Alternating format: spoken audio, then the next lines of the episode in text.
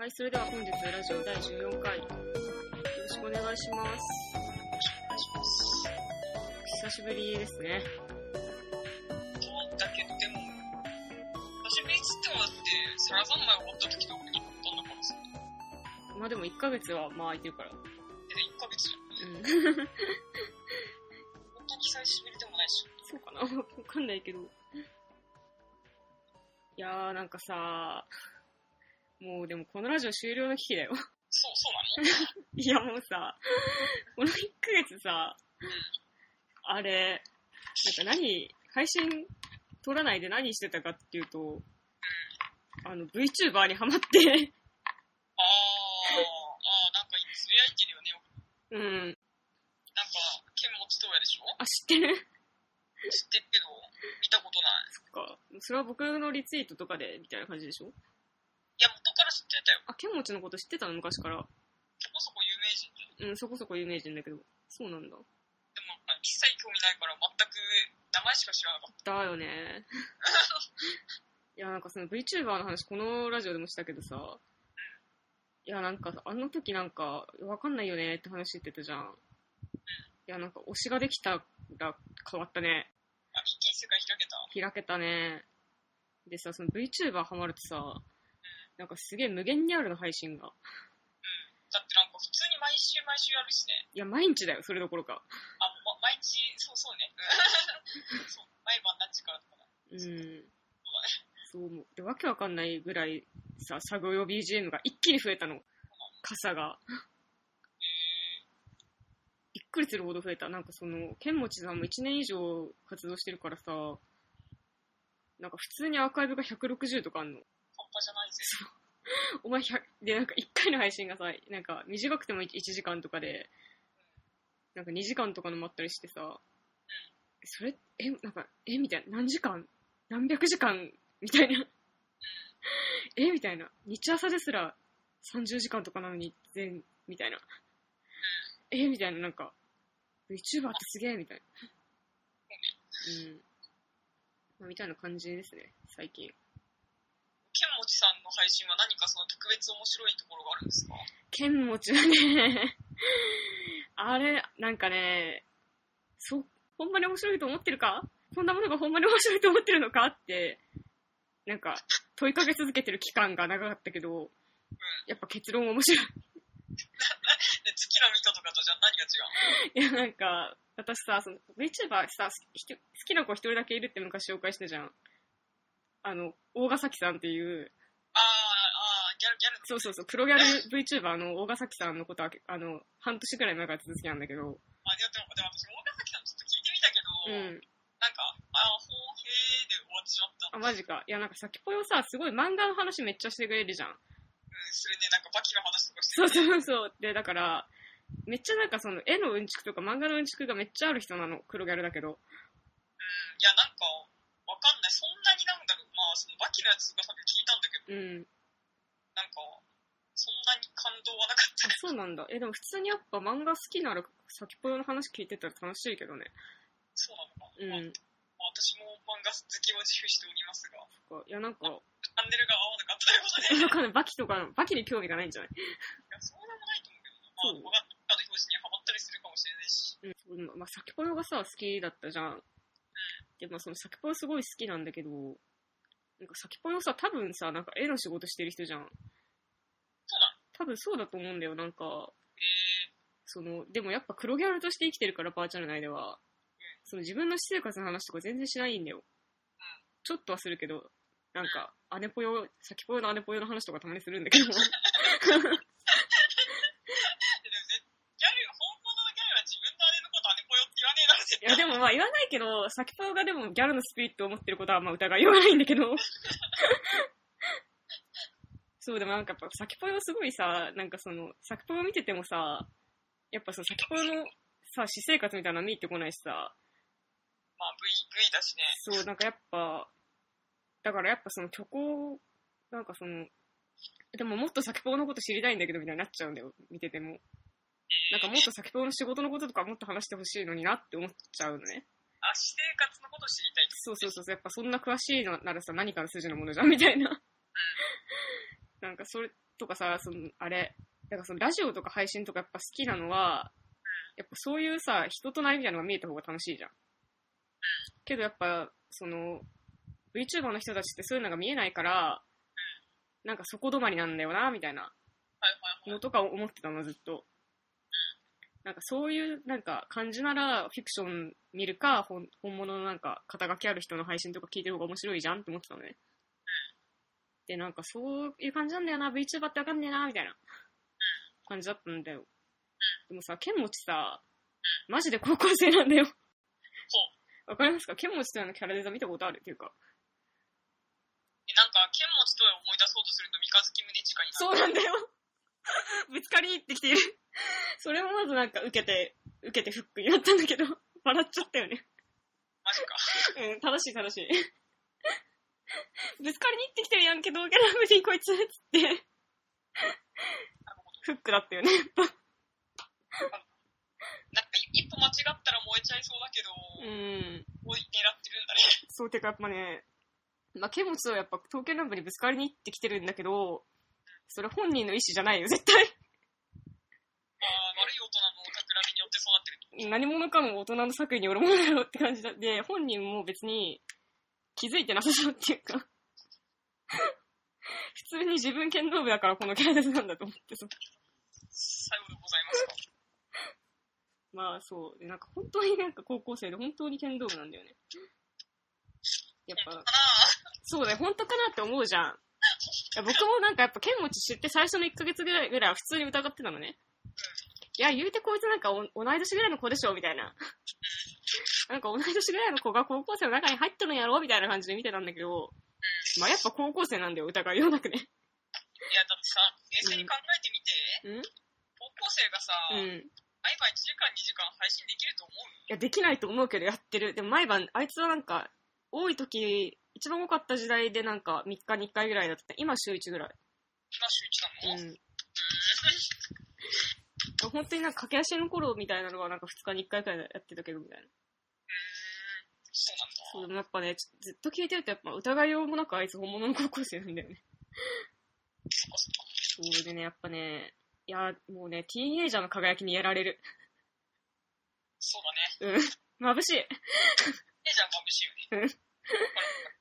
もうね、剣持ち、眩しいよ。うん、わかる。っていう感じ、まあ、ハマったね、剣持ちと親にはハマってますね。なるほど。うん。うんまあ、そんな近況でしたね。2時3時の話と、ここ1ヶ月私が蓄えたなんか、VTuber 知識とか話し出すとやっぱ多分30分くらいいっちゃうから。どうする？あ、じゃあ、とりあえず、なんか、え、でもさ、うんもうでもな、なんだろう、その別に、1ヶ月ぐらい、なんかこう、取らなかったことってざらにあると思うんだけど、うーん、わかんない。夏映画の話をなんか、全くこの場でしてない。南はもう話したから、まあね。天気のご予想をさ、うん前にさ、天気の子を、あ、そうだ ね。あ、今からする？こういう予想があったんだよみたいな話したいああ、じゃあ、そうか、天気の子予想は私は、まあ、この絵、絵によってみたら、箇条書きにしたやつがあるから、ちょっとそれを、うん。何日に書いたメモ？7月、あ、じゃあ6月の24日にはいはいはい。書いたメモなんだけど、はいはいはい。じゃあ、天気の子予想はまあ、じゃあ、まず一つ目はですね、うん。パパ活女が出てくる。あー、出てきそうだったけど出てこなかったね。だからさ、あのー、誰だっけ、春菜ちゃんがさ、一回その、はるなちゃん？ひなちゃん？ひなちゃんか。うん あのひなちゃんがさ、一回だからその、その主役と会うときにホテルにさ、そうそうそう。行くじゃない。そう言ってたね。あれがパパ活だったら面白かったよね。まあ確かにふ普通だよね。あのぐらいだとね、ヤクザに。紹介してもらってみたいなね。そうそうそうそう。チンピラに連れられてみたいなね。で、水商売ですかみたいな。うん。パパ活の方が良かったんじゃない？まあ、なんでもいいんですけど。うん。でもそうか、パパ活出てくると思ったのか。結構鋭いね、でもなんかそれ。うん。パパ活が出ると思ったね。うーん。で、あとは、バーニラ高収入が出てたけどね。ギスフリー、文春法が出てくる。あー、え出、てきそうででも、そっか、新海誠のさ、映画に今までそんなもん出てこなかったじゃん。デスフリー？ンうん。え、だからフリーンネタみたいなのがなんかうん。出たら面白いなと思ったんだよね。ななるほどね。でもなんか、新海の作品にそういうのって別に出てこない。まあいいや、んで？てかまあなんか新海誠も一一回文春されたしね。うん、されたね。まあなんか、デマ、デマっつうかなんか、上げ足取られただけでかわいそうだったみたいな感じだったけど。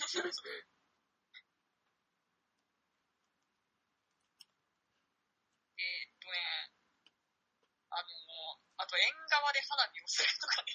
あー、うん、逆にそういうことやらなやらなくない？新海誠。まあいいや。まあなんか似たようなところはあって、似たようなとこあった。うん。なんかその予告で出てたから、あ、そうなんだ。あ、そうそうです。日本映画がさ、だからもう万引き家族以降だけどさ、うん。貧しさの表現として縁側で花火やりすぎ。あそうなんだ。そうなんですよ。まあなんか、あの、万引き家族もそうだし、うん。あとなんだっけ、あれ、あれ、渚の兄弟か。あ、美咲の兄弟。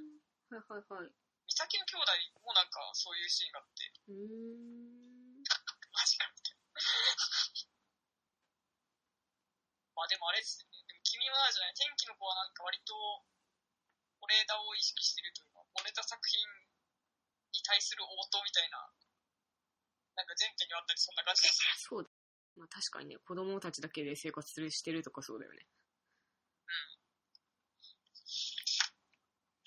あとなんかやっぱその、なんだろうな、その新海の映画って結構その、まあ、一回こう別れてうん。再するっていうのがまあさ、うん。デフォじゃん。そうだねかあるいはなんか、なんだろう、その、まあ、二人がまあ、物理的とか、物理的にもなんか心の距離が伝ってみたいな。うん。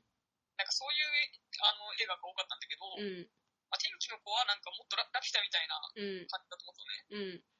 あの、パズルとしてたみたいな感じで、なんか二人が一緒にいてみたいな。うん。うん。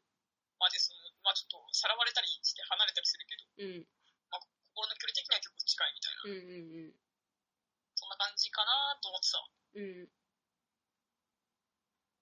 まあでも、まあ途中までは割とそう、結局まあでも最後やっぱ離れて、うん離れたけどまた最後会えるみたいな。まあでもなんかちょっとあの辺もラピュタっぽかったよ。うん、結構ラピュタは感じたよね。なんか、その少年と少女が協力し合ってみたいな、なんか、やっていくみたいなね。ラピュタ感はあったよね。まあ最後はポニョだったわけだけどね。あ、ポニョ。全部水し沈めるんだっていう。最高だよね。うん、最高だよね。一番最初に話すべきことだったかもしれないんだけどさ、その天気の子が、うん、まあ、とりあえずそのね、天気の子の話になるじゃん。うん、良かったか悪かったかを、だからその天気の子の感想を人と話すときに、うん、一番最初に良かったか悪かったかでうん。答えてほしいんだよね。ああ、確かにね。いや、本当はあのなに良かったか悪かったか選べって言ってるんだけど、天気の子の話しますみたいな。うん、まあでも我々も普通にしてるからね。天気の子を見終わった後の話をね。よかったですっていうね、二人とも結論がね。最高だよね。うん、最高だったよねっていう結論が出てるからね、もうね。いや、最高、最高だと思うんで。いや、最高だったと思うよ、私。天天気の子が、いうん、や、悪い部分もめちゃくちゃたくさんあるし、うん、それもなんか全部分かってるんだけど、うん、最高と言いたいよね。みたいね。わかる、その、やっぱね、その、いや、なんか僕もやっぱその、いや、新海誠のこと嫌いですって、散々言ってるし、これからもその姿勢を崩す気はないけど、あのー天気、まあなんか、やっぱいろいろ、その、まあわ悪いところはたくさんあるんだけど、うん、それでもやっぱり、ね、なんか、あれだけ、ちゃんとなんていうのかな、ノルマを守ってさ、うん、ちゃんとなんかスポンサーたちにさ、なんか、配慮してさ、あんま配慮してなかった、ないけど、まあ、とにかくそういう、なんていうのかな、ちゃんとスポンサーに対して、うん、あの、お金を払ってくれた人に対してサービスを買ってみたいな。うん、かさ、タイアップ企業のために CM たくさん作ったりしてさ、ね。いや、なんか本当に、なんかそういうことをちゃんと全部クリアした上で、あの終わらせ方をするっていう。本当だよね。最高だよね。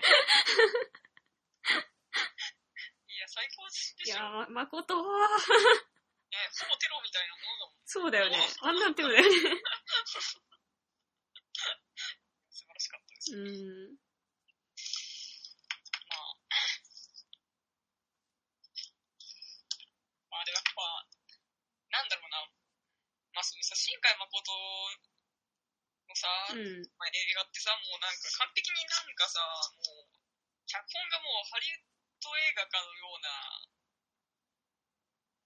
なんか次から次へといろんなことが起こって、なんかどんどん物語が進んでいくみたいなさ、そうか。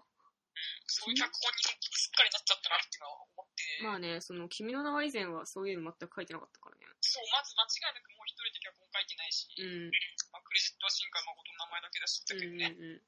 絶対一人で書いてないし、あのあ、いや、書いてないよ、あれ。あの、なんか基本一人で書いてるけど、いろんな人の意見がかなり入ってるらしい。うん、まあそれもそうだろうし、うん。まあ、でもやっぱ新海誠のやつさ、やっぱり。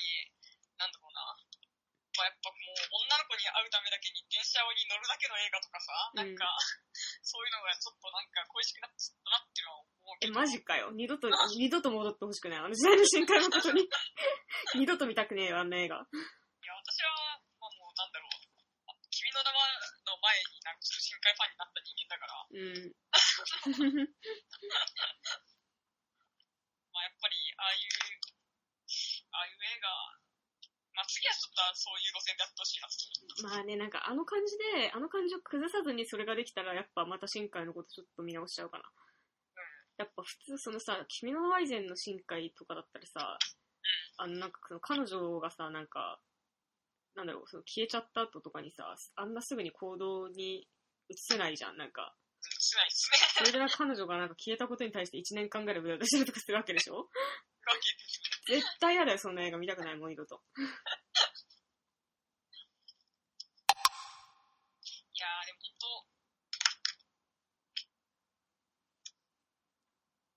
まあ、天気の子がなんか、なんだろう、もうビジネス中二病とか言われてるの。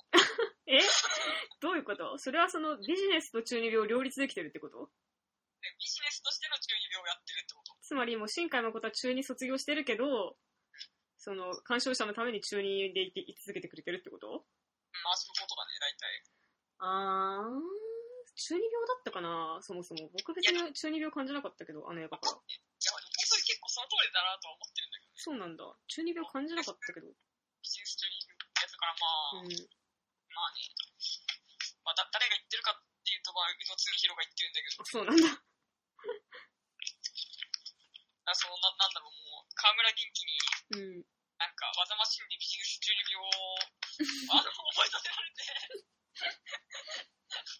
映画作ってるみたいなこと言ってて、そうかな僕その、新海誠中二病治療成功したからあんなに面白い映画を作れるようになったんじゃないのって思ってるけど、そうじゃないの。いや、まだ中二病じゃ全然。うーん。てか、その、なんか、中二病の、中二病をなんか、引いて見れるようになったりとか、なんか、それがビジネス中二病。手に持って回して見れるようになったみたいな。それがビジネス中二病ってことそっか？いや、でももういいよ、中二病とか言ってる場合じゃないでしょ、もまあ、本当にそうだよね。う。うん。まあでもなんか、そのね、予告とかを見てると、うん。なんか結構なんかさ、僕らのウォーゲームをさ、意識してんのかなみたいなことは結構思ったの。なんで？え、なんか、なんだろう、その、ひなちゃんが、だからその、晴れ女である、まあ、ひなちゃんが、うん。まあその、お天気をお届けしますっていうさ、うん。まあウェブサイトみたいなの立ち上げて、うん。晴れ女として仕事を取っていくんだなみたいな。こうん。ういうのはさ、なんか横から結構読み取れるじゃない？うん。それはまあ分かったね。うん。で、なんか、なんかその、あの、なんかスマホのブラウザーがこう、バーってこう、どんどんどんどんなんか、あー。みたいな感じで、うん。なんか繋がってるのとかを見ると、うん。結構、僕らのゲームみたいな、うん。結構その、いや、島作作戦的なさ、まあなんか要は、ネットの世界と結構リンクして、そのネットの反応とかを拾いながら、その世界が動いていく感じっていうか、うん、てかそのなんかマスの力によって、うん、まあなんか、世界が変わるぜみたいなうんことと、、僕らのゲームとか、そうなんだ。そうか、僕そうは思わなかったけど、まあ確かにそういう見方ができたって言われれば、まあそういう人もいるだろうなと納得できるな。まあその予告見た時にはなんとなく感じたんだけど、でもそれはミスリードで、うん、あの、その、マスの力じゃなくて、多分個人的なね、極めてうん個人。な結びつきとか、なんか、誰だっけ、主役、主役 の主役なんだっけ？穂高、穂高。あの、穂高君のなんか、結構エエゴ、エゴの力で、うん、なんか、世界が救われる系の話なんだろうなっていうのは、なんとなく思ってたんだけど、うん。これはでも結構当たってたなと。そうか。うん、まあ、そうだね。なんかそんな、なんか予想外のことっていうのはあんま起こんなかったかな、僕は。なんかやっぱ、大体やっぱ、なんか大体想像通りに、なんか、やっぱ最後、なんかああいう、なんか、東京を水水に沈めるなんて、ことをしてくれるとは思ってなかったけど、まあなんか別に大体そんな大きくそれてはなかったかな、想像と。まあそこまで具体的に想像ができてなかったってだけかかもしれないけど。まあ、想像と違う話だったからっていうと、うん、まあ違くはないかもしれない。うん、ななんだろう、その、大筋はまあさ、ではまあそれはそれとしてなんかまさかあんな弟が出てくれたんだ え、あのね、待って、私今からね、柳くんのことをね、ディスるよ。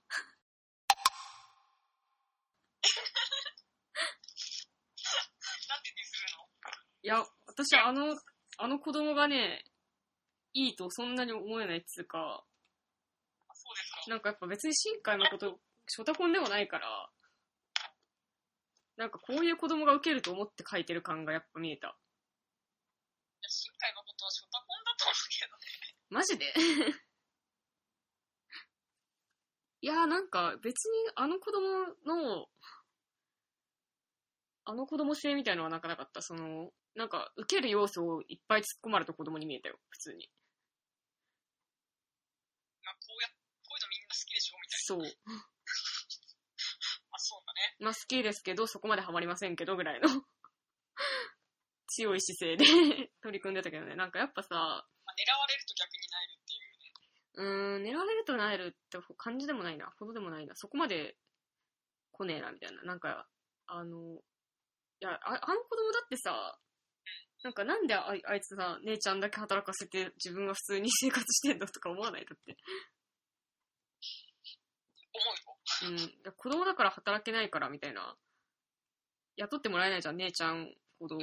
姉ちゃんはまださ、年齢ごまかせれば、まあ、ギリギリ雇ってもらえたりするけど、ひなちゃんも中学生だからそうそう中学3年生と小学5年 ,5 年生だっけ？ぐらいかな。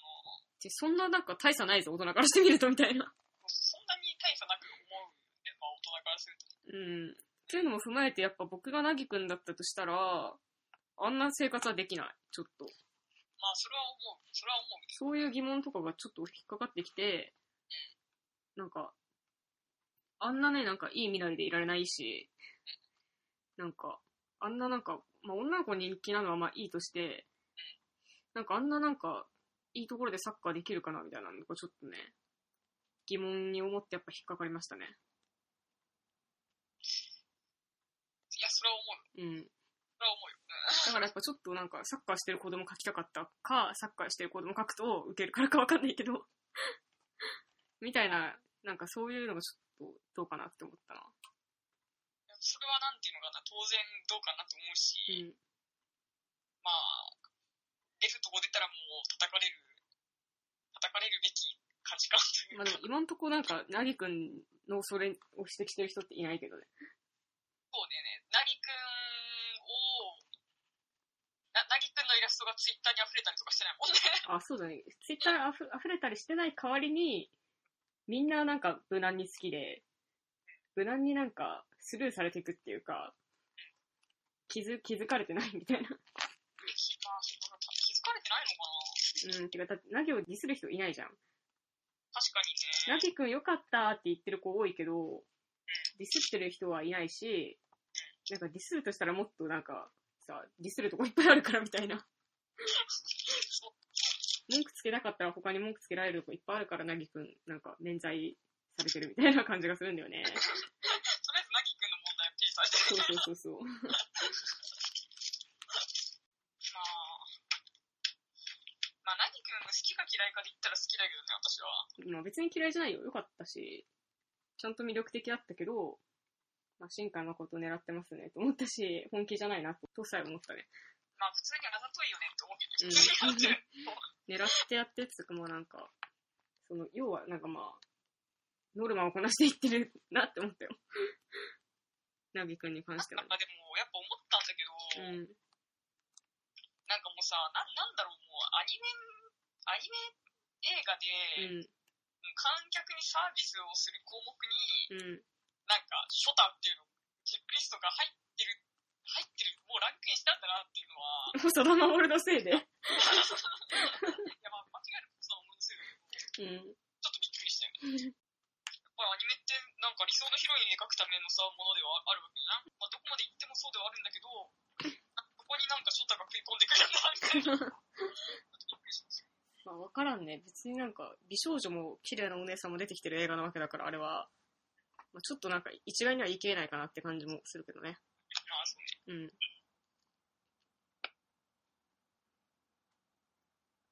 すかね。まあ天気の子なんか、しかね、その、なんかね、だって去年のアニメって、うん。めちゃくちゃゲリラ豪雨の描写があったの。去年のアニメ？去年のアニメの映画ね。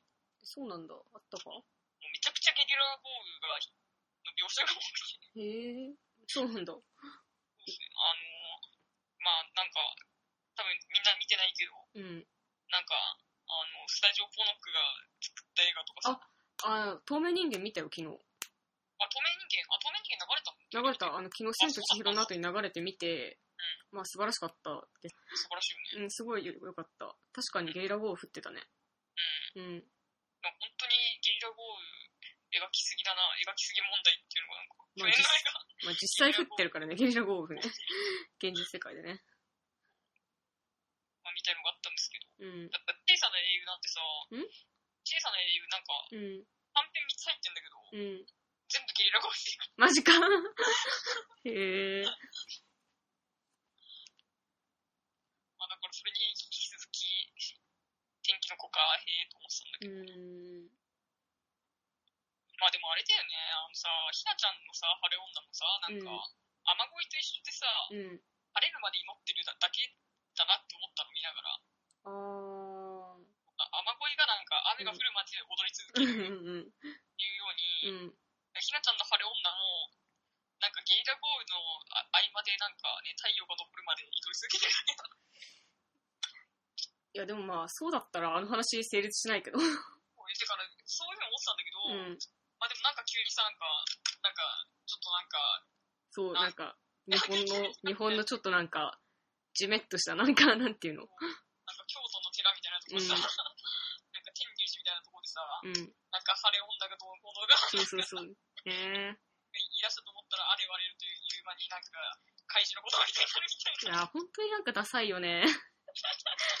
すげえダサいと思った、あのセンスオブワンダーの入れ方。で、なんか、あれ怪獣の子供以上に怪獣の子供っぽいって思ったけど、そうかなダセえなと思ったな、普通になんか、ああいうちょっと民族学的なもの入れればファンタジー OK でしょ、みたいな。ダッサって思ったけどね。本当にね、うん。そして、あれでしょ、なんか、雲の上の世界も、なんか、恐ろしく淡白っていう、うーん。やべえみたいな。空に雲浮いてるだけやみたいな。まあな。ちょっとでも面白かったよね。うん。私なんかやっぱ、あの、やっぱ空から男の子と女の子が降ってきて、手をつなぎながらみたいな。もう、あれ、誰がどう書いてもさ、絶対千と千尋になるからやめないって思ったけどね。あ、そう、てか私もね、うん。あー、はいはいはい、みたいな。あー、もう、千と千尋の、あの、もうみんなこれ見たら泣いちゃうカットね、みたいな。そう、でもやっぱ千と千尋じゃんっていうカウンターが強すぎるじゃん。ど、うん、なんかちゃんと、なんだろうな、更新してきたからよかったな、そうど、どの点が？いや、だから、千と千尋、あの、もうさ、もう千と千尋のカットをさ、丸パクリしたらさ、うん、なんかもう、みんな大泣きはすると思うんだけど、大叩きもされるよ。まあでもなんかちゃんと、なんだろうな、千と千尋の、うん、なんかカット、丸パクリみたいな感じじゃなかったから、まあね。僕は、なんだろう、それ怒ってることは一緒だよ。うんもう、色分にしたら、もうなんか、千と千尋と完全に一緒になっちゃうんだけど、うん。まあ実際上がってきたカットは、ちゃんと新しいまあカットにね。なってたから、こうん。こはもうなんかやっぱアニメーターの素晴らしさで、そうだね。まあ別にいいんですけどね。素晴らしいよねって思ったよ。うん。やっぱ、うん。あのカットは素敵だよ。でもまあ、もう、もう、もういいよ。日本映画向こう10年ぐらいはあれやんない方がいいんじゃない？いやでも逆に10年以上千と千尋公開してからかなり経ったからできるようになったのかな。うーん、そんなことはないと思うけど、ね。ないか。やっぱり、なんだろうな、もうさ、まあ日本のアニメ映画さ、なんか、うん。だからもうジェネリックジブリっていうさ、なんか なんかさ、その、キャラクターとか、なんか話の筋とか違ってもさ、うん。なんかやっぱこう、ジブリの既視感だなみたいなさ、うん。もうなんかカットがやっぱ続いてさ、うん。本当アニメリテラシーがない観客までもがさ、うん。もうなんか、なんかジブリっぽいけどみたいな。うん。まあで、ちょっと退屈みたいになっちゃったりするわけじゃない。うん。まあでもなんか、そういうところが、なんだろうな、ジェネリックジブリにはならない、ならなかった。まあね。あの、ジブリと、なんか、まあ、その分では同じようなカットを使ってたけど、まあ、ジブリのカットの通りにはならなかったとまあいうかね。そうだね。まあ、ちゃんと新しいものとして、新しいカットとして、新しい映像というものが出来上がっていたから、なんかそこは本当に、それはすごい感動したよね。まあでも別にいいんだけど、まあそうだったら空から落とさなくても。もっと、まあでも、あああいう展開になっちゃったらもう空から落ちるしかないんだけど、正直。他ちょっと思いつくかって言われると思いつかないけどね。なんかまあ、って感じはしましたね。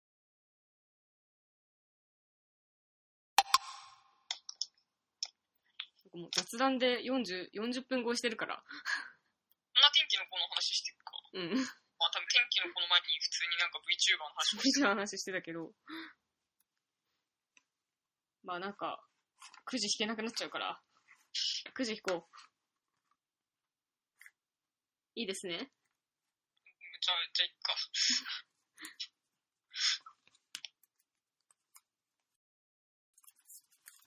はい。21世紀の女の子。あでも君、あれだよね。あの、あれだよね。公開日とかに見てるでしょ。ー、え、違う。なんか先行上映会っていう、うん。まあその、公開される前に、うんうんまあなんかテアトル新宿でやった、うん。うん。なんか、監督挨拶付きのやつ見た。うんうんなんかプレスとか入って、なんか、うん。うん。監督、もうあの、若い女監督が15人こう、うん。で、こう、じゃあプレスが入ってこう、フラッシュバシャバシャ焚いてるみたいな。やつを見ましたね。うーん。僕、21世紀の女の子良かったと思うけどね。よかったよね。素晴らしかったよ。あのい、や、よかったよかった。全然よくって、あの、てかぶっちゃけなんか、あれかも、なんか、今年一番泣いた映画だわ。今んとこ。え、マジ？マジ。えー、あのね、泣いたよ、なんか、あの玉川さくらさんのエンディングアニメーションで、玉川桜さんのエンディングで一緒に泣く。泣いちゃうんだけど、なんかその前のね、やっぱ、大和雪、大和雪パート最最後じゃん。で大和雪パートでなんか謎の号泣みたいになって、で謎の号泣のまま玉川さくらさんのエンディングパートに 突入して、傷と傷を合わせると傷が消えるみたいな号泣をしたよね。い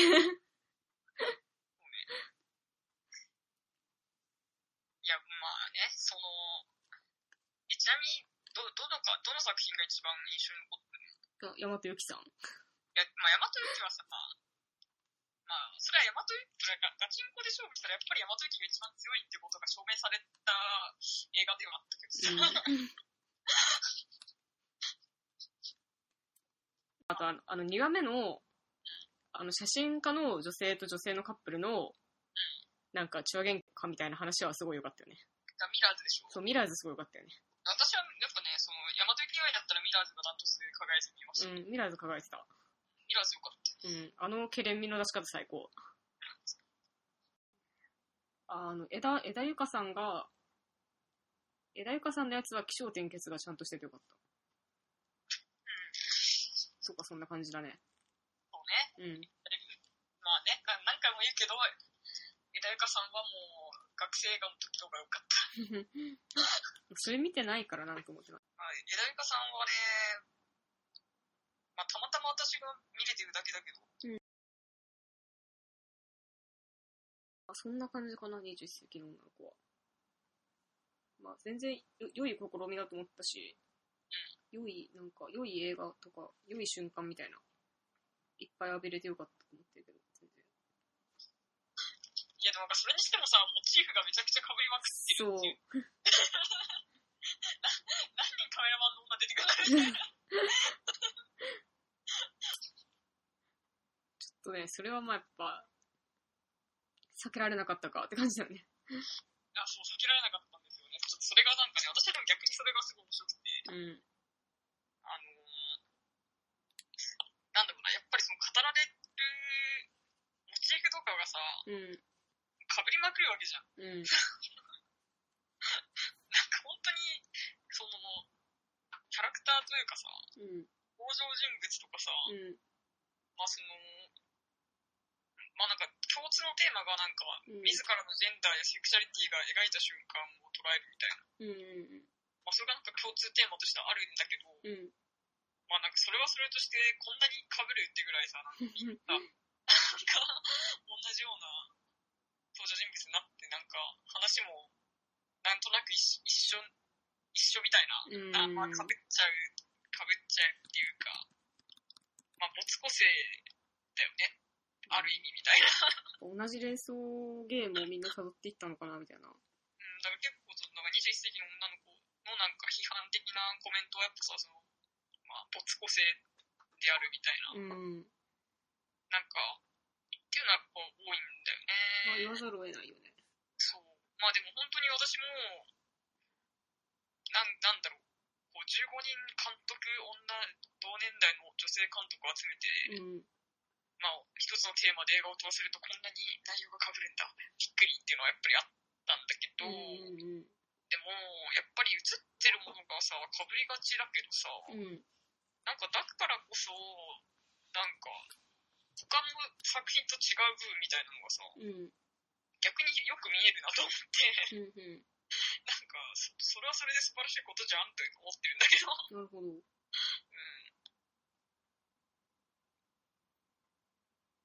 まあさ、で、その15本、8分ぐらいの映画15本ぐらい一気に見るっていう経験ってあんあんまりないと思うんだけど、うん。もううん。なんだろう、だからその大学の映画部の上映会とか行けば、うん。そういうことはひ普通にたくさん起こるんだけど、なるね。まあ、そまあ、そんなで、大学の映画部の上映とかさ、行く人なんて、まあ、行く人の方が多分世界には少ないから、うん。まあなんか、まあ、そういう試みとしても21世紀のなんか、まあ良かったんじゃないかなと思うんだよね。うん。で、まあその、なんとかんだと15本全部の映画覚えてるしね。マジか。もう、あまあ、す少なくとも見終わったとは覚えてた。まあね、見終わった後はね。わかんない。もう結構、よ見てからかなり、時間が経っちゃってるからもう熱量が。まあなんかその21世紀の女の子の話を、うん。まあ、全然まだできるんですけど、うん。つ続けていいっすか？あ、いいっすよ、いいっすよ。その21世紀の女の子うの、ん。まあ、おんまあ、21世紀の女の子が参加してさ、うん。こうなんか、自分の作品がなんか、うん。埋没したと感じて、うん。映画を撮るのをやめた監督とかいるっぽいんだけど、マジで？うわーなんかすごい罪作りな企画。いやー、でもね、いや、それはなんかやめる方がね、バカ、まあね。やめる方が、ちょっと、やっぱり、まあ、この15人の監督がさ、まあ、この後さ、うんど。んな曲を作るのかっていうことの方が大事だと思うわけ。そうだよね。本当にそうでしょ。てか、そういう試みなわけじゃん。そうそうそう。そなんか何年が後後かとかにさ、あ、この人21世紀の女の子での人だみたいな、になるためになんか、そのための企画なのに、うん、もったいないっていうか何も分かってない。うん。なんかまあやっぱ21世紀の女の子っていうかさ、大和由紀の話ならちょっとできるんだけど、そのなんか大和由紀さんのさ、なんか、思って、よく考えてみれば、大和由紀さんの映像を劇場で見たのがあれが初だったんだよね。確かに。なんか僕は、あれ、そうなんか、溺れるナイフを劇場で見てないし、私も見てないよ。うん。あれが初で、確かに。大和由紀さんってすげえみたいな、なんか、なんか意味不明だったの、そのなんか、何も、なんか何も心当たりなく、涙腺が決壊させられていくみたいな。なんでない自分があんなに泣いたのか、未だにちょっとわか、わかんないっていうか、あんま考えてもないんだけど、てかその、なんで自分があんなに泣いたのかはいつかちゃんと考えなきゃいけないな、みたいな、ことを思いながら劇場出たよね。なんか、いつか考えなきゃいけないし、なんか、やっぱなんかあんまなんか、すごい、絶対人には言えないプライベートの何かが関係していたのかもしれないみたいな。そういうことすら思ったよね。まあ、うん、まあ、それは完全に大和由紀の、なんか、戦略を打ちわかんないです。実中にハマってるかもしれないけどね。でもやっぱその、いや、大和由紀だってあん、もうこんなんみんな泣くよみたいな感じだけどね。うん。離れ離れの花々。あのなんかやっぱ詩、詩みたいのをさ、ずっと女の子たちが朗読しててさ、やっぱその3人の声が揃うシーンでみたいな、シーンでこう、視界がバーって開けてみたいな。花びらこうパッと泣いて。そう私さ、本当に、いや、ちょっと今から最悪なこと言うかもしれないんだけど、はい。あの、聞かなきゃよかったって思うかもしれないんだけど、はい。あの、被ってましたね。大和由紀さんの書いた映画と、うん。松永天馬さんの事件、かぶってたか。被ってたじゃん。あ、映画が生まれるんだ、みたいな。あ、まあね、確かにね。あれはなんか映画についての詩なのかなみたいな感じでしちゃったからね。そうそうそうそう。だからそれ、大和由紀の離れ離れの花々たちもなんか、うん。なんか生まれるみたいになるじゃん。うん、そうそうそう。で、なんか私もすごいなんか号泣しながら、なんか頭の片隅にこう、松永天馬がバーって来て、なんてことみたいになったんで、い マジか、でも言われてみれば確かにそうだったのかもしれない。や、本当なんてことって思ったよ、すごく。一瞬もそんなことは思い出さなかったが、いや、本当ちょっとね、天馬に行くんだけどね。だってやっぱ天馬のことを思い出したらちょっと涙引っ込むでしょ。え、でも逆にね、なんか割と泣けた。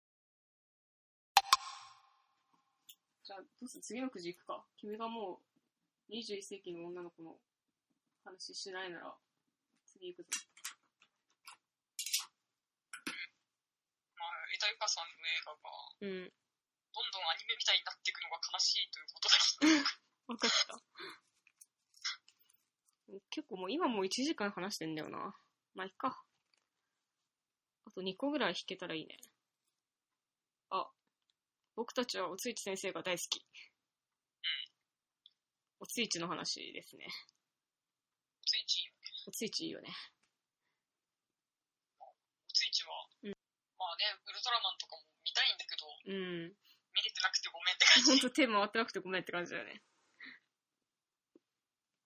やっぱおついちやっぱさ、あの、僕たち中学生ぐらいの時に、バーって話題になって、バーっとハマって、なんか高校入学ぐらいからもうずっと読んでないみたいな感じじゃん、正直言って。そうだね、多分中学時になんか出てたおついちの本はなんか、とりあえず全部読んでた気がするけど、そうそうそう、全部読んだけど、そこから先はなんか飛び飛びみたいな。読んだり読まなかったりみたいな感じだけど、やっぱ、おついちやっぱ今思い出しても燦然と輝いてるよね。 ZOO の面白さよ、みたいな。そうだね。失われる物語の泣ける素晴らしさよ、みたいな。切実さよ、みたいな、なんか、やっぱ輝いてるよね。日だまりのシーンとかね。うん。あれが AI ものだったよね、そういえば。あれ、映画うん。まあなんかそういう風に懐かしいのコーナー。いや、でもなんかいろいろね、その私も大学を、もうなんか暇な時とかにさ、やっぱ、おついちのこと思い出したりしてさ、うん。なんか本当におついちから逃れられないっていうか、うん。なんか、まあっていうのはなんとなくずっと思ってうて、んうんでもなんかその、おついちの作品で、何が一番私にとって重要なんだろうっていうのはちょっとなんかね、うん。うん思ったんだけど、うん。うん。で、なんかたまに思うんだよ。その、3、三回くらいうん。と思って、あ、これだってうん。思う瞬間があるんだけど、うん。何が一番重要だと思う？おついちの作品で。おついちのさ、うん。どの本が一番うん。自分の人生に影響を与えてるかってことだよ。それならね、ちょっとわかんないな。急に言われるとわかんないけど、暗いところで待ち合わせかもな。あ、そうなんだ。うん。まあその、何回かそういうこと考えて、いつも同じ結論にたどり着くんだけど、うん。小生物語、小生物語？あ、今あるから読もうか。うん、ちょっと取ってきていい？どうぞ。いや、小生物語マジな。小生物語なんじゃないかなって結構真面目に思うんだよね。いや、まあボスもね、すごい好きっていうか、まあ、おついちに出会ったきっかけはやっぱボスだからね。そうなんだよね。ちょっと待って、小生物語見つかんなかった？わ。で、なんかさ、ボスはさ、うん。なんか本当になんか、何の、あれもなく、多分ただ中二病だっただけだと思うんだまあね。けど、あの、図書館でこう背拍子並んでる中から、うん。ふっとこう、ボスを選んで、スッと読み始める。そうそうそう。これがおついちと私の出会いだからね。うん。本当にね、あの、なんかね、出会っちゃうんだよね、そういうのって。ね ただの中二病だと思うけど、本たくさんあ、あったあったあったあった。ごめん、あったわ。はい。はい。なんかおついちの本たくさん読んだからさ、うん。なんかもう、話の展開全部読めるわ、みたいな。うん。もう、おついちの話の癖とかがもう完全に分かった。これは、分かる。もう、これ読んでて何が起きるか分かるぜって思っててもさ、うん。絶対予想外なことがさ、一個起こるんだよね。怒る、一個怒るし、ぜ全然面白いし、何度読んでも超面白い。それがすごいね、うんいやー、てか、小生物語の説明しようよ。あ、してくださいでしょ。なんかこれは、おあの、作家小説家おついちさんが、なんかおついちさんってなんか高校生で小説家デビューとかしてて、だからもうなんか大学生の間もずっと小説家なんですけど、その、おついちさんがその、書いてたブログですね。ブログをまとめた本を小生物語っていういう、なんか、小生物語っていうブログをおついちさんがやってて、それをがまとまった本がすごく面白いっていうね。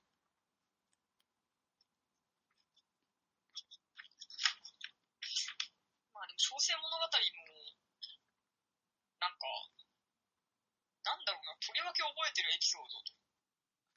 なんか、ウォーターベッドの中に金魚飼う話とか。あったね。そう、なんか、その、なんていうのかな、めたい、めたい日常みたいなのを書くんだよね。なんか、どっから、そう、嘘日記。どっから嘘なのかわかんない日記で、ちょっとクスッと笑えて、笑えるけど、ちゃんとなんか、物語として面白かったりとか、ただ笑えるだけだったりとか、とにかくテクい日記なんなんだよね。そうそうそう。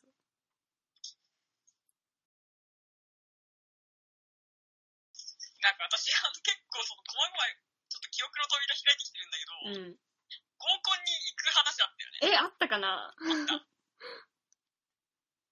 で、その合コンに行く話めちゃくちゃ笑えて、うん。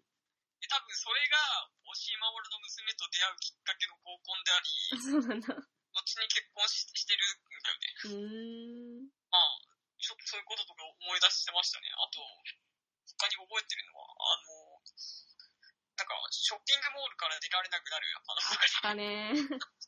だし、あの、なんか、猫が、あの、猫っていうかその、深夜にまで起きてて、なんか女の人の声で、サチサチって聞こえてきて、そう。そう、なんかこれは酔っ払った女の人が、なんか友達を探しているのか、でもそれにしてはなんかずっと同じところで聞こえるから、もしかしたらなんか飼い猫とか飼い犬とかを、その、なんか、飼い飼い猫とか飼い犬が逃げちゃって、この辺に住んでる人が探してるのかとか、いろいろ想像するんだけど、みたいな話だったね。あれのオチとかすごい素晴らしかったよね。探したわよってそう。あのオチ素晴らしかったよね。素晴らしかったですね。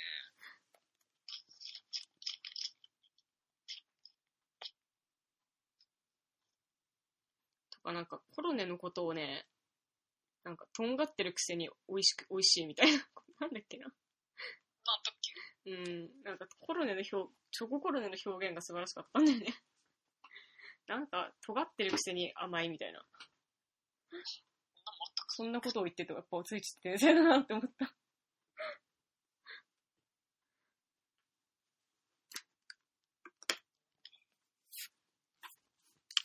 なんかやっぱ、中学生とかが読んだの、小生に物語を。やっぱ、なんか、大学生の情報ってこれしかなかったじゃん、当時。そうっすね。そういうこととかについて話したいけどね、やっぱ。いつかなんか本当は、なんていうのかな、やっぱこう自分の大学生活とは何だったのかみたいなことをさ、やっぱ考えたりするじゃない？うん。あ、ちょうどこの時期って。うん、うん。なんかね、本当もうね、どこまで考えてもね、小生物語と眠るバカでしかないっていうね、なんか、マジか。もう悲しい。僕なんか小生も、もっと小生物語みたいでもよかったのになって逆でも、まあ、それはお前が東京なんていう場所にいたせいだね。かもね。でなんか本当になんか東京の大学生ってかわいそうだなって思うんだよね。うん、楽しかったけどね。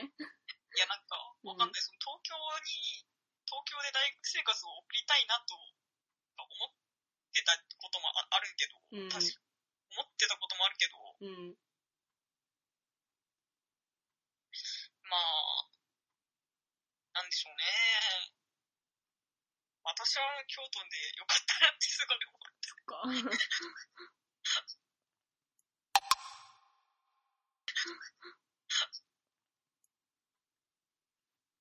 まあね、やっぱなんか、大学生活ね、わかんないな、なんか。まあ、どう転んでも感はあるな、別にって。結論にしかならないよ。そうだね。次のくじ行くか。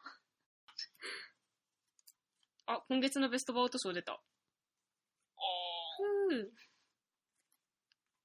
月のベストバウトか？うん。は8月のってことで、8月の、まあ、うん、いつでもいいよ。最近の。まあ、最近のうん。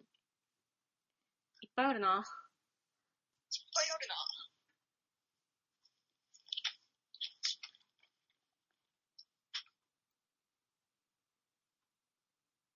かやっぱ、剣持と親が。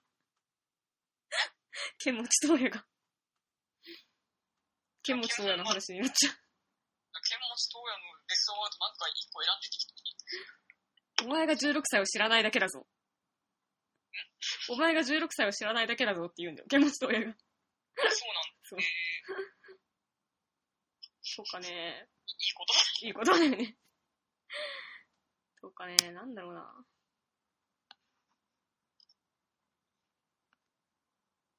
剣持ね。いや、やっぱ剣持の話したくないからお前選んで。嘘だろ。電波に載せたくない。そんなことってあるか。嘘だろ。剣持面白いんだよね。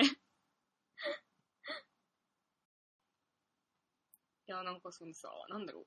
こうさ、VTuber ってさ、配信と会話するじゃん。ん配信じゃない。配信してるから、コメントと会話するじゃん。なんか、はいはい、わかるわかる。でさ、なんか、剣持のさ、なんか、コメ、リスナーたちっていうかさ、コメント欄がさ、もう民度が低いの。ね、これだからね。そう、これだからって感じなんだけど、こんな民度の低い奴ら、民度の低いさ、なんかさ、人たちと、なんか、プロレスをずっと取り合うんだよ、剣持が。かわいそうよ、16そう、歳。自分かわいそうにこんなことに時間を取られる16歳かわいそうにとか思って、見るんだけど、まあ面白いんだよね、それが。なるほど、そういう感じの楽しみよね。でね、そう、で、なんか、で、その、例えばなんか、ボボボーボボーボボとか知ってんの？剣持ち、剣持ちくんは。なんか。そう、で、言うじゃん。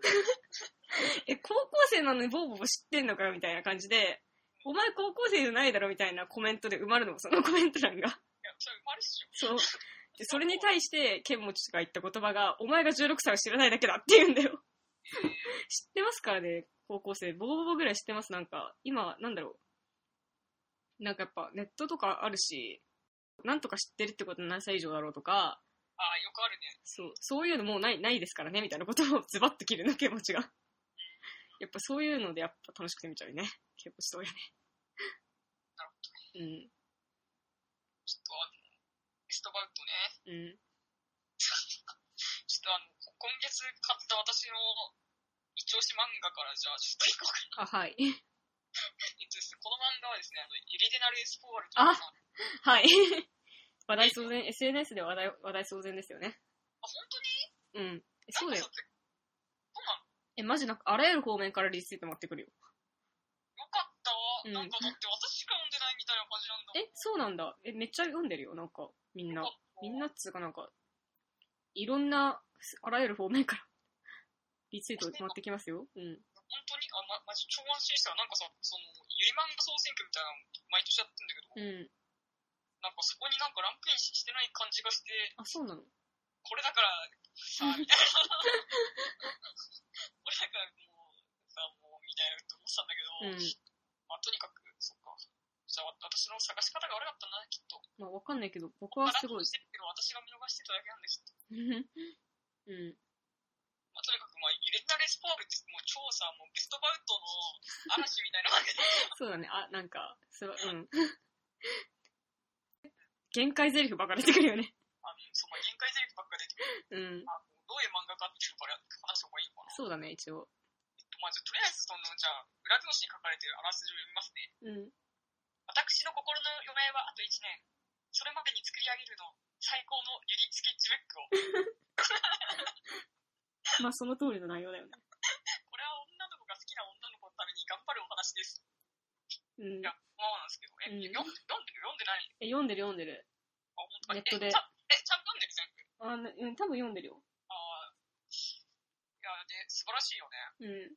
パラレルワールド後、ユリ漫画だから。これまあね、なんかそれは、まあ、補足すると、なんか来年嫁に行かなきゃいけない高校生が、女子高生がそう、なんか親の決めた、いい名付け、言い名付けっていうか、その、な、なんだろう、その、政略結婚をさせられる。そうそうそうそう、もう時代錯誤もいいとこだが、そういう超お嬢様みたいな世界がその漫画の中にはあるんだよな。いや、でもね、漫画の中だけじゃないまあね、実際いるかもしれないけどね、そういう子。うんまあ、、それは置いといて。そう。まあ、それは置いといていいんだけど。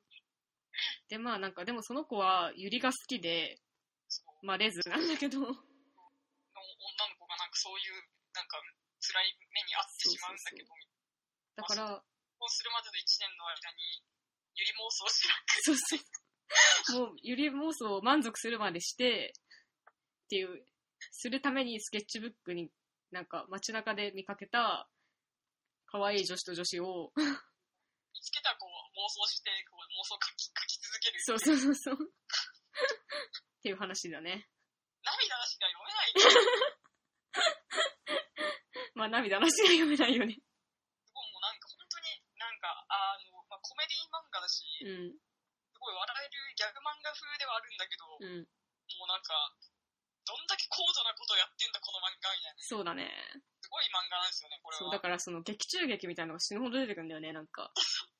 そのなんか漫画の構成としては大体1話2話完結で、そうそうそう。まあ奇数話で、なんか前編後編、つまり前編で、なんかこう、まあ、女女を発見して、うん、女女二人の妄想を繰り広げて、うん。後編でその女女の答え合わせをするってそうそうそうそう。前編想を繰り広げられた二人は、実際はこんな感じですっていう。そうそうそうそう。素晴らしい漫画っすね。ちょっと、絶対レデザースポールはアニメ化するべきだと思う。アニメ化するべきか。ちょっと、音声で伝えたいセリフが多すぎるねって入れてられそう あ、あ、そうだよ。てかベストバウトのコーナーじゃん、これ。ど、何がベストバウトだったの？じゃあちょっと強いセリフを。まあ、ベタだけど、うん。ちょっと長いけど。うんこの世界には35億の女性がいるわ。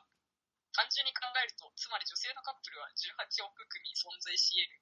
つまりどれだけ少なく見積もっても、この地球には18 18億通り以上のユリが実在していると言っても過言ではないわ。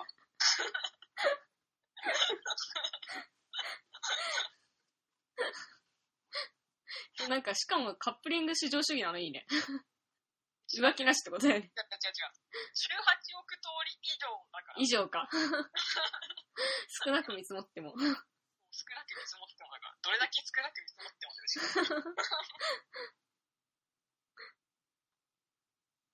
ここで過言だよっていうツッコミがある。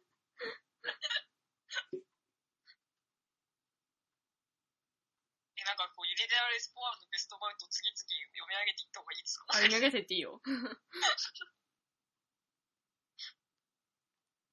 それとなんか、剣持ちのお前が16歳を知らないだけや、だけだぞ、戦わせようよ。戦わせようって何？どっちが？ベストバウトだから1個決めなきゃいけないから。あベスト、ベスト決めないといけないのか。うん。うんベストはでもじゃあ、これあれじゃない？でも、もうこの世界には少なく、どれだけ少なく見積もっても、18億の。この地球には18億通り以上のユリが実在し得ると言っても過言ではないわ。過言だよ。いや、勝てない、勝てない。俺のカードに勝てない。いやいやいや、勝ってるから。いや、勝てない、勝てない。まあ、じゃあ、まあわかんない。でも、私の中ではユリデナルエスポワルが、ユリデナルエスポワルを超えるベストバウトなんか、もう存在しないんじゃないですか。えー、うん、わかんない。うん、わかんない。でもなんかすごい、こんなところでなんか、こんなところですげえくだらない勝負に持ち出されてる剣持宗也くんのことを気の毒に覚えてきて。ごめんな、剣持ち。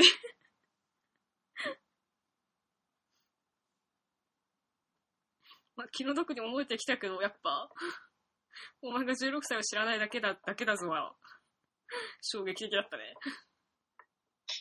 まあ確かになんか脳に良さそう。うん。じゃあもう今月のベストバウト賞は、剣持東也くんのお前が16歳を知らないだけだぞで決定でいいかなえー、ユリデナルエスポワールでしょ。じゃあもういいよ永遠に平行線だから。平行線だね。じゃあもう今日はもう、なしで。今月はなしで。終わり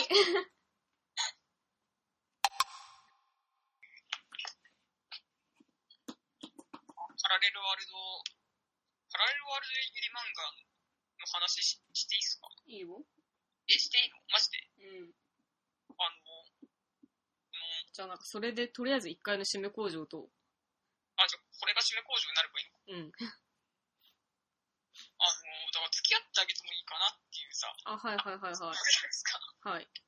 これもね、ちゃんと読むと、ちゃんと読むとっていうか、ちゃんと追いかけるとパラレルワールドです。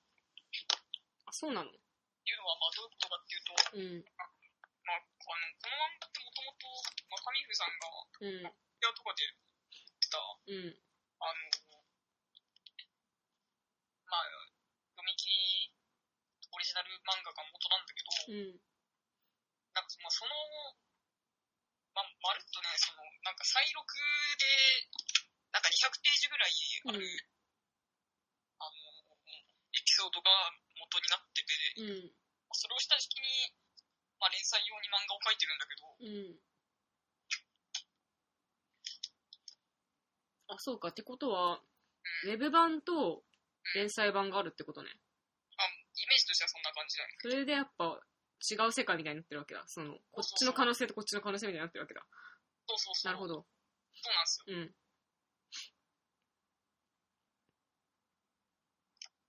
だからもうね、この、まあ、付き合ってあげましょうかっていう、うん。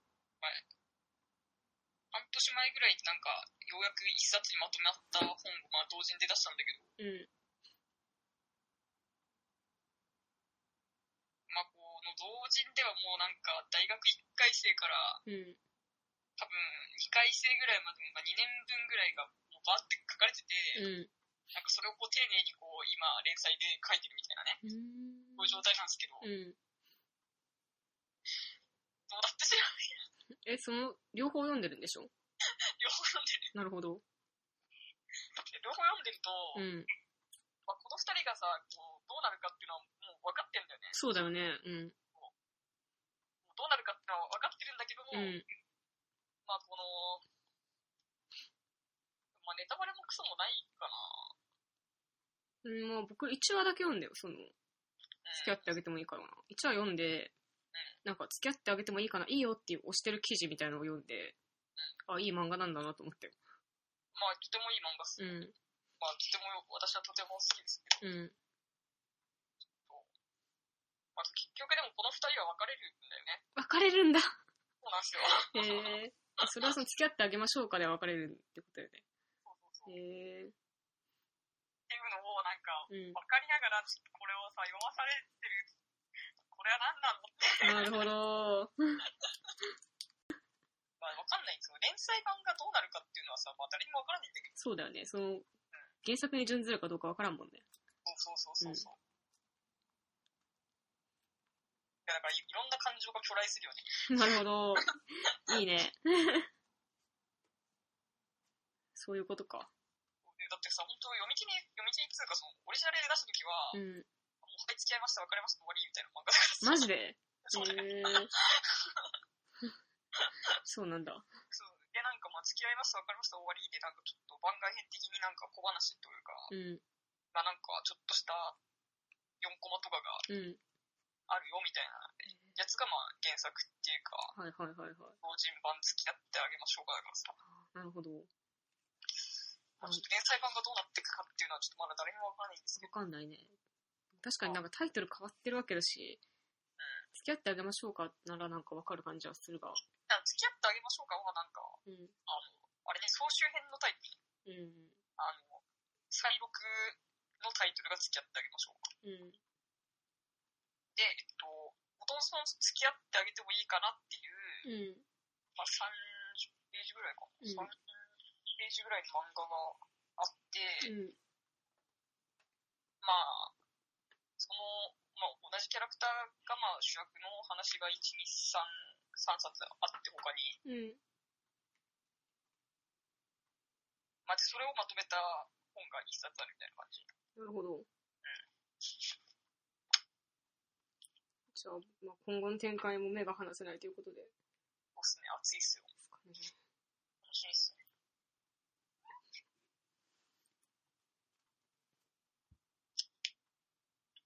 これ閉まっただろうか。閉まってない。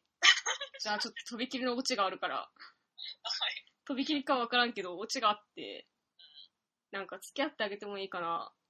まあなんかその、えっとまあお前がおすすめしてきたのと、なんかおすすめの記事を読んで、そっから1話を見たのと、まあなんか本当にごめんって感じだけど、剣持東也が好きな漫画なんだよ。え、木本さんってゆり男子なんですか？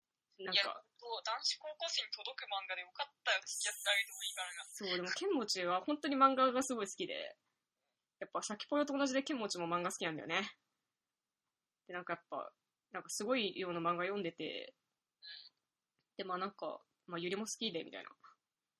で、なんか付き合ってあげてもいいかな、最近読んだよよかったですねって話をしてて、でね、その、なんか、ウェブ版を読むかどうかね、悩んでたよ、剣持。君がさっき言った、その、なんか、付き合って別れるやつを、あいつは知らないまま連載だけ読んでるんだよ、今。あー、辛い。なんかわかんない、その、なんか、ウェブ版のこと把握はしてて、剣文字も。で、配信で話してて、これなんか、あの、ウェブ版、やっぱウェブ漫画の、なんか悪いところっていうか困ったところとして、そのなんか、ウェブ版が先にあって、あって、それを追っかけてる感じで紙の単行本が出てるから、そのウェブ版を読むかどうかっていうのが迷いどころなんですよ、みたいな話をしてて。あー、えっと、まあでもそれはあれじゃないですか。漫、載されてる分ってことだよね、いや。漫画版で掲載されてる分ってことなのかなって、その時は思ったけど、多分その話を聞くとは、剣持そのことを言ってたんだって、今、今分かりましたね。いや、でも多分その、同人版は、ウェブでは掲載してないよ。そうなのかな？え、じゃああれなのかな？その、でもどっちにしろなんか分岐があることを剣持把握してて、なんかやっぱ違う展開がなんか先にあるあるっていうかあるみたいな話をしてて、この漫画そのなんか違う展開がもうあるらしいんだけど、僕はやっぱ紙派で読んでるけど、読むべきかどうか迷ってます、迷ってるんですよね、みたいな話をしてたんだよね。って感じ。ま楽しいけど、うん。えっと、剣持くんっていくつ？高校3年生ですね。高校生だと読めない回とかある。マジで？え いやいや、漫画、漫画ワンの、漫画ワンでやってる方でってこと？いやだ、同人版で。あ、そうなの？そうか。でもなんか、わかんない。なんか、あの、あの人16歳なんですけど、なんか、永遠に16歳なんですけど、永遠に16歳なんですけど、なんか1年前から配信始めて、1回誕生日過ぎてんの。はあ、で、なんか1週間後ぐらいにもう一回誕生日来るの。どういうこと？そういうことだよ。だから、週誕生日そうだから、じゃあおそらく大学生なのいや、おそらく違う。おそらく今高3で18になる今度みたいな。あそうなんだ。察するに、察するにね。まあ、剣持くんも、ね、まあ、成人向け漫画が読める年齢になれるといいよね。まあね。まあわからんけどね。ですかね。はい。って感じでした。落ちたかどうかはわからんけど。まあ、ちょっと落ちったんじゃない